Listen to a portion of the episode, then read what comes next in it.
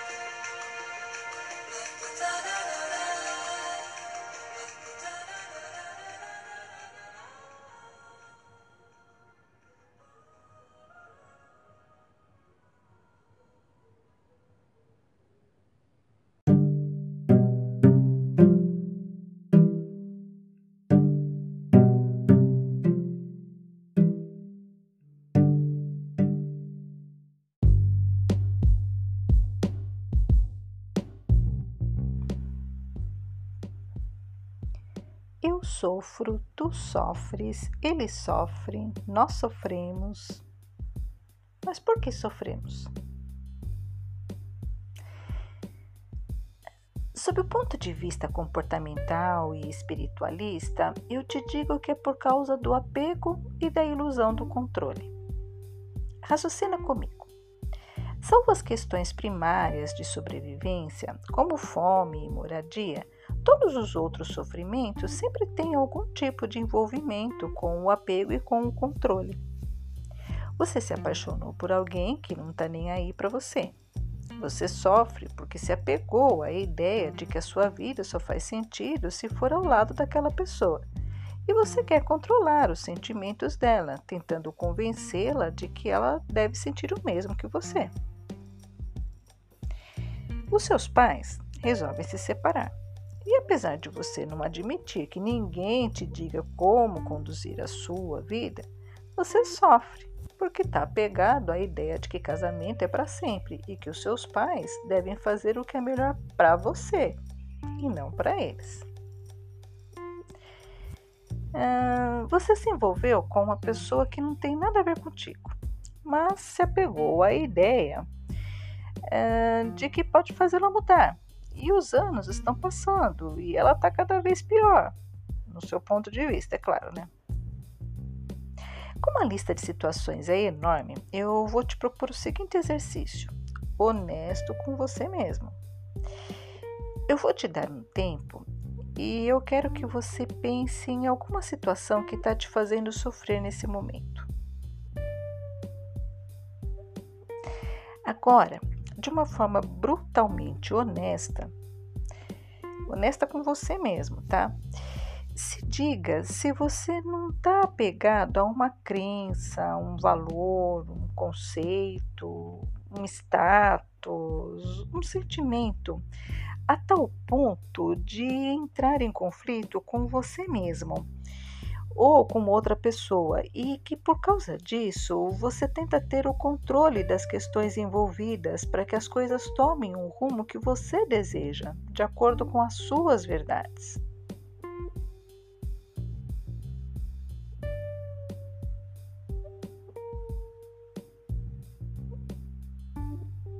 Pensou? Ok, tá. Se você acha que eu estou equivocada no que eu digo, não vamos nem sofrer por isso, tá? Muda a estação e vai ser feliz. Não perde mais seu tempo aqui, não. Mas. E eu adoro mas. Se você pensou ao menos que, apesar de surpreendente, o que eu te digo tem uma certa lógica, segue comigo, que eu te prometo que ao final desse episódio você vai ter pelo menos um ponto de luz para te guiar até o fim do túnel. Bora lá? De mim para mim mesma, eu te conto em off aqui, só para nós aqui, tá? Só nós e o povo. Que a minha vida, ela melhorou um bocado depois que eu percebi essa relação entre o sofrimento, o apego e o desejo do controle. Eu também não vou te enganar, não, tá? Dizendo que basta reconhecer isso e que já está tudo resolvido. Não é bem assim, não.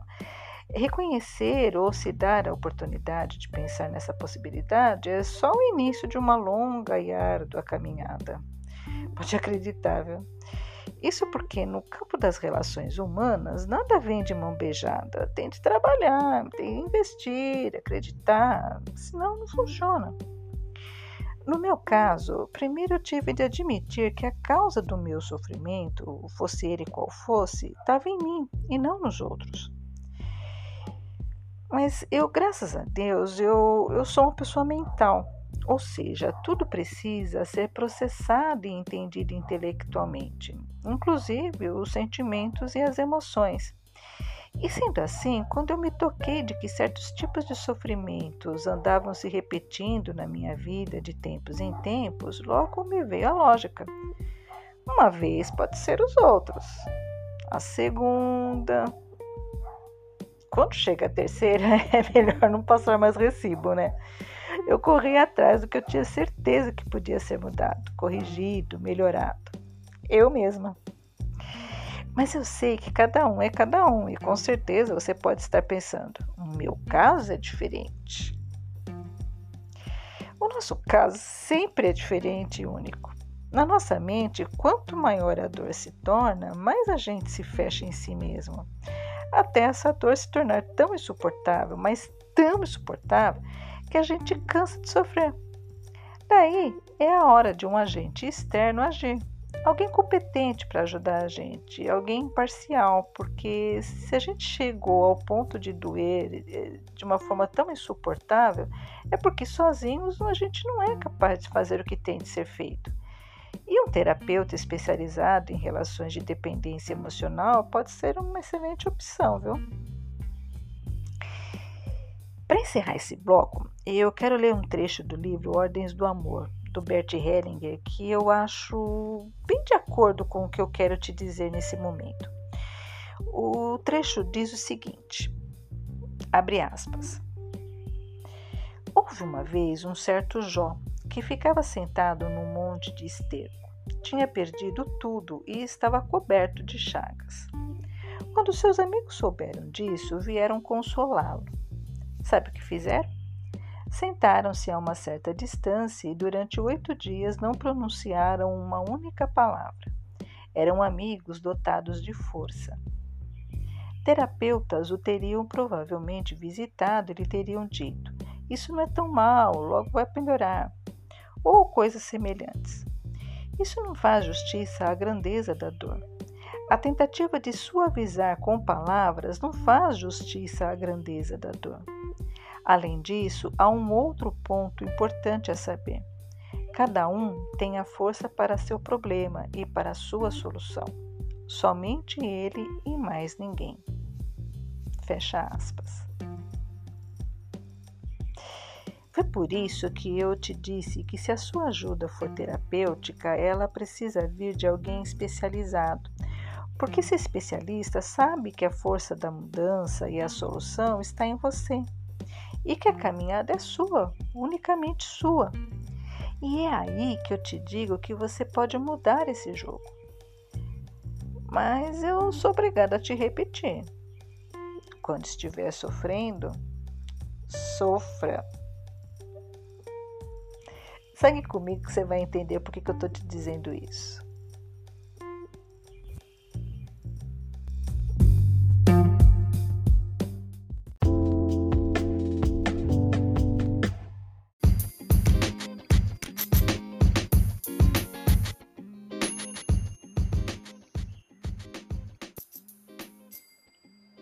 Com o passar do tempo, eu aprendi a identificar que o que torna a nossa dor tão única não é a natureza do sofrimento em si, propriamente dito.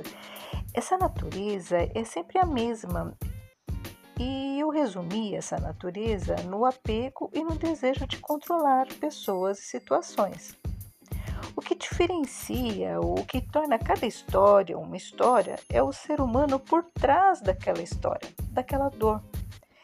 Se nós fôssemos um parágrafo escrito, facilmente a gente iria perceber quanta diferença faz uma simples vírgula numa frase. É essa vírgula que torna a sua história diferente da minha, apesar de as dores que estão construindo essas histórias terem a mesma origem.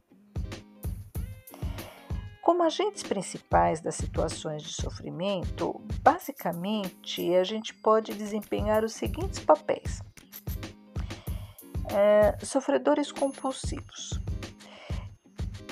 São pessoas que, por algum motivo, fazem uma relação direta entre o sofrimento e a vida. Essas pessoas, de alguma forma, são viciadas nos hormônios que o próprio organismo libera através do turbilhão das emoções de raiva e medo, por exemplo. Esse é o tipo mais difícil de se auto-identificar, porque não parece lógico que alguém sinta prazer no sofrimento.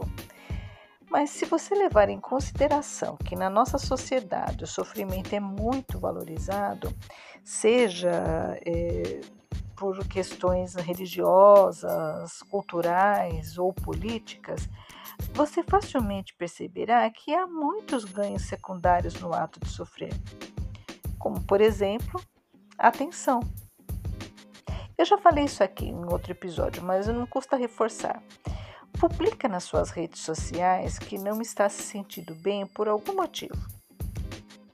Você vai ver, vai brotar comentário e pergunta sobre o porquê vindo de gente de toda parte. É impressionante. Dependendo do motivo, tem também aqueles que vão te esculachar, principalmente se você faz isso com muita frequência. Mas de qualquer forma, você terá atenção. Totalmente desnecessário dizer que ocupar essa postura é muito perigoso e autodestrutivo, porque pode nos colocar em situações totalmente incontroláveis. E quanto mais a pessoa se descontrola, mais ela quer controlar. E nessa disputa pelo controle, a pessoa pode encontrar a morte, seja através do suicídio ou nas mãos de um psicopata qualquer. Se for o sistema de crenças da pessoa que faz com que ela se comporte assim, por exemplo, dificilmente ela vai encontrar paz na vida. Pelo menos não enquanto ela não se reconhece nesse papel, porque ela acredita piamente que a gente está nesse mundo para sofrer e sendo assim, chega a ser uma heresia querer viver de outra forma. Você percebe? A outra face dessa mesma moeda é o indiferente. O indiferente é aquela pessoa cujo ego é tão extremado que ela se recusa a admitir que está vivendo uma situação difícil, de sofrimento. É aquela pessoa que resolve qualquer relacionamento amoroso desfeito com outro relacionamento emendado na sequência. Ou então que não se compromete com ninguém, que prefere magoar a ser magoado. E para negar a dor que isso traz para ela, ela procura todo e qualquer tipo de distração. Essa distração pode ser o álcool ou a comida, por exemplo. Na mente dessas pessoas, a gente tá aqui é para curtir a vida doidado e quanto mais ela curte, mais ela sofre. E quanto mais ela sofre, mais ela nega e mais se afunda nas distrações. E entre esses dois extremos, a gente tem quem? Os heróis. Enquanto os sofredores compulsivos e os indiferentes só conseguem olhar para si mesmos, vivendo o tempo todo como eternas vítimas ou vilões, os heróis são aqueles que que para não olharem para si mesmos, eles passam a vida olhando para a vida dos outros e querendo resolver os problemas deles. E olha o mais interessante: próximo aos sofredores compulsivos ou aos indiferentes, sempre encontramos quem? Os heróis. É entre essas pessoas que se estabelecem as relações de dependência emocional e codependência que eu já falei aqui algumas vezes. Os sofredores compulsivos, como eternas vítimas que são, se sentem fortemente atraídos pelos indiferentes, os vilões, e vice-versa. E no meio da muvuca que essas relações se tornam, entram brilhantemente quem? Os heróis, querendo salvar todo mundo e se perdendo junto com eles. O que com certeza você não sabe dentro do campo da normalidade, da qual fazemos parte eu e você, claro, né? Porque a gente é perfeitamente normal. Né? Nós, os normais, a gente passa a vida alternando entre esses três papéis, sem a gente ter a menor consciência disso. Então, presta atenção na sua vida nesse exato momento para ter a certeza de que você não está sendo o vilão de alguém, caso ache que tudo está lindo e maravilhoso, ou se não está querendo salvar alguém de si mesmo. Agora, a essa altura, você deve estar se perguntando: aonde toda essa informação vai me levar? Vem comigo que o próximo bloco que eu vou te contar. Mas não se esqueça: quando estiver sofrendo, sofra.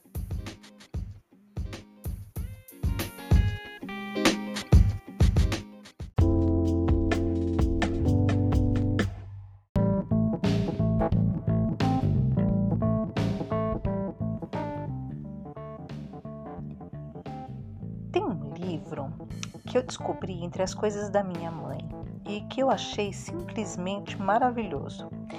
É, ele é de autoria de uma missionária americana chamada Betty, Tep, é, Betty Tepscott, que direcionou o seu trabalho missionário a ajudar, ajudar a curar as almas das pessoas. O título do livro é Cura Interior. E eu quero começar esse bloco com a leitura do seguinte trecho. Abre aspas. Muitas vezes pensamos longe da vista, longe da lembrança, com relação a essas recordações indesejáveis. No caso aqui, a autora está falando um trecho, né? Está sendo falado sobre os traumas que a gente tem do passado, as coisas que aconteceram com a gente lá atrás, quando a gente era criança, quando a gente era jovem, e que a gente carrega para a vida toda, né, achando que passou, que, né, que não, imagina, tal, mas que não é bem assim, tá? Então é, é sobre isso que ela está se referindo. É, continuando. Mas este raciocínio é semelhante ao ato de ir se acumulando objetos dentro de um armário. Depois que fechamos a porta, não vemos o amontoado, mas se continuarmos a colocar coisas ali, chegará um momento em que elas rolarão para fora. Esse mesmo princípio se aplica à nossa mente.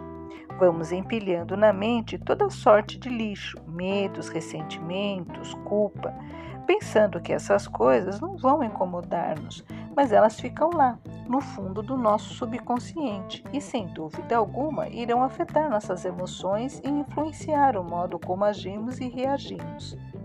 A raiva reprimida, os ressentimentos ou o medo às vezes se manifestam nos momentos em que menos esperamos. Fecha aspas. Profundo isso, né? Tanto esse trecho do livro como o anterior, o do Bert Hellinger, eles falam, entre outras coisas, sobre o respeito que a gente deve ter pela nossa dor e pela dor alheia. No caso do trecho do livro Ordens do Amor, esse respeito deve vir por parte do terapeuta, que deve confiar, acima de tudo, na capacidade do seu consultante de solucionar os próprios problemas e que a sua tarefa é apenas dar as diretrizes para isso, dar um norte, como a gente costuma dizer. Já no segundo trecho do livro, o chamado Cura Interior, a autora chama a nossa atenção para que a gente olhe para o nosso passado com o respeito que ele merece e que a gente esteja sempre atentos às nossas emoções, para que elas não se manifestem em momentos inadequados para nós e de forma descontrolada e intempestiva, que é o que está acontecendo com a maioria das pessoas, não é mesmo? Hoje em dia, ver alguém surtando por causa de um bife mal passado é a coisa mais comum do mundo. E eu? Que, que eu te digo é, sobre isso tudo? A minha experiência mostra que o nosso grande problema no campo do sofrimento é que por aqui a gente, porque, porque a gente acredita em maior ou menor escala, que o nosso planeta Terra é um lugar natural de sofrimento, criado para isso. Quando a gente está vivenciando um problema, o máximo que a gente consegue desejar é que a dor passe.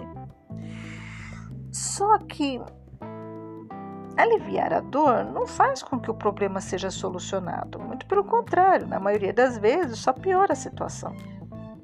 Veja o campo da saúde fisiológica, por exemplo. Tem gente que carrega analgésico na carteira em maior quantidade do que dinheiro.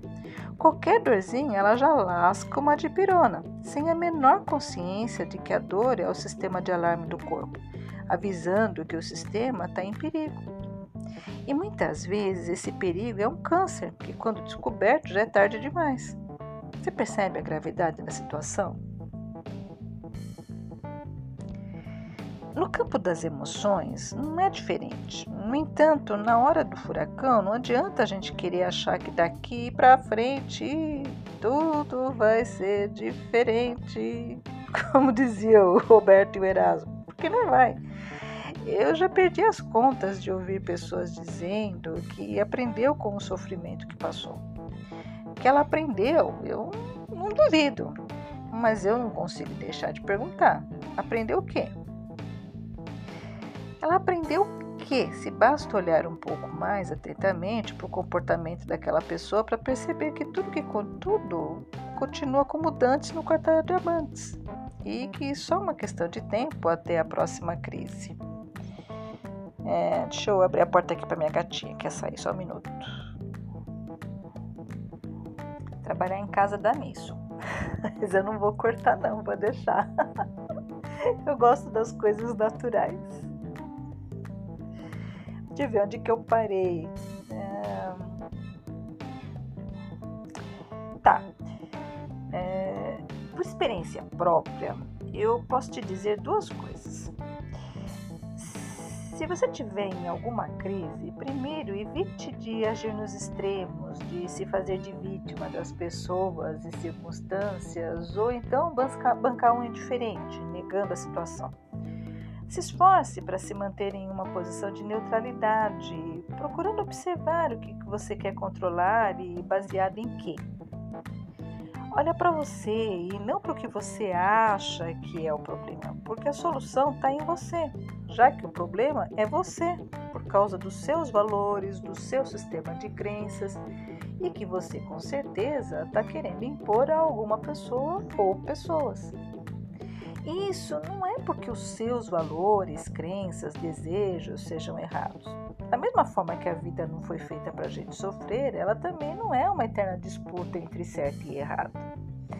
O seu sistema está certíssimo para ser aplicado a você, não aos outros. Deixe que os outros sigam as suas escolhas. Nisso está toda a base do desapego. E quando você desapega, é praticamente uma consequência o, o deixar querer de controlar. Lembre-se de uma coisa bem básica que eu não canso de repetir para mim mesma, tá? Eu falo isso para mim, tá? Diante de um piriri, você não é dono nem do próprio intestino. quanto mais dono de alguém ou de alguma coisa. Se você realmente quer mudanças, comece mudando você mesmo. O resto vem por consequência. Eu te desejo paz e serenidade. Música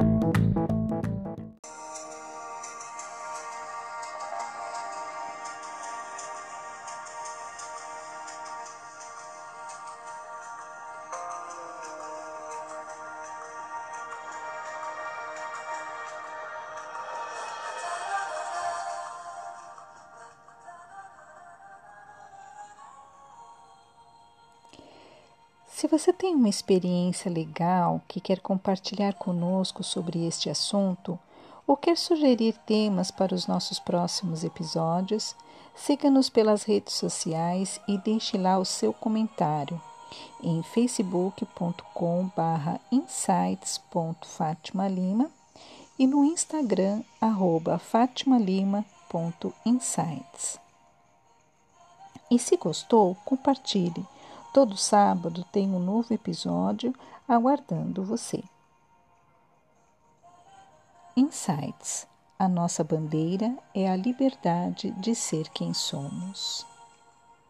Tenham todos um bom final de semana, muita luz e paz.